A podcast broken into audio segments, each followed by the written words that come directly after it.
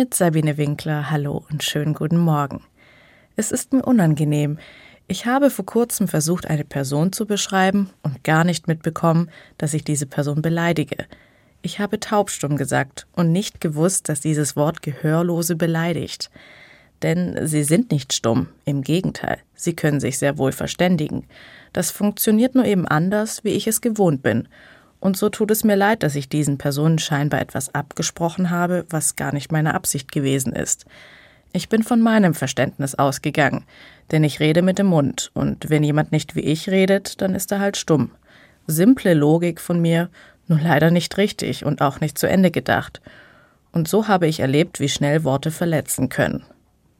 Unabhängig von dieser Situation erlebe ich immer wieder, wie schwer es in manchen Situationen ist, die richtigen Worte zu benutzen – insbesondere wenn es darum geht, mit oder über Personengruppen zu sprechen, die eher eine kleine Gruppe in unserer Gesellschaft darstellen und vielleicht deshalb gar nicht so präsent im Kopf sind.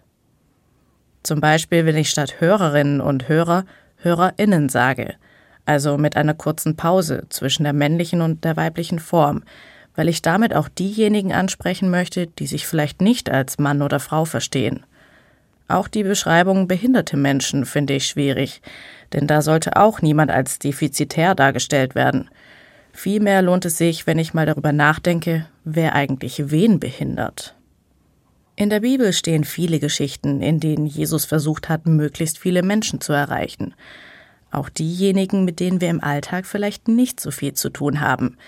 Er hat eben auch an die kleinen Personengruppen in unserer Mitte gedacht und dabei hat er sie nicht beleidigt, sondern ist ihnen auf Augenhöhe begegnet.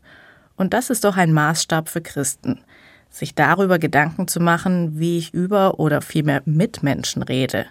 Das hat nichts mit ich werde ja wohl noch sagen dürfen zu tun, sondern damit, dass ich dafür verantwortlich bin, was bei meinem Gegenüber ankommt.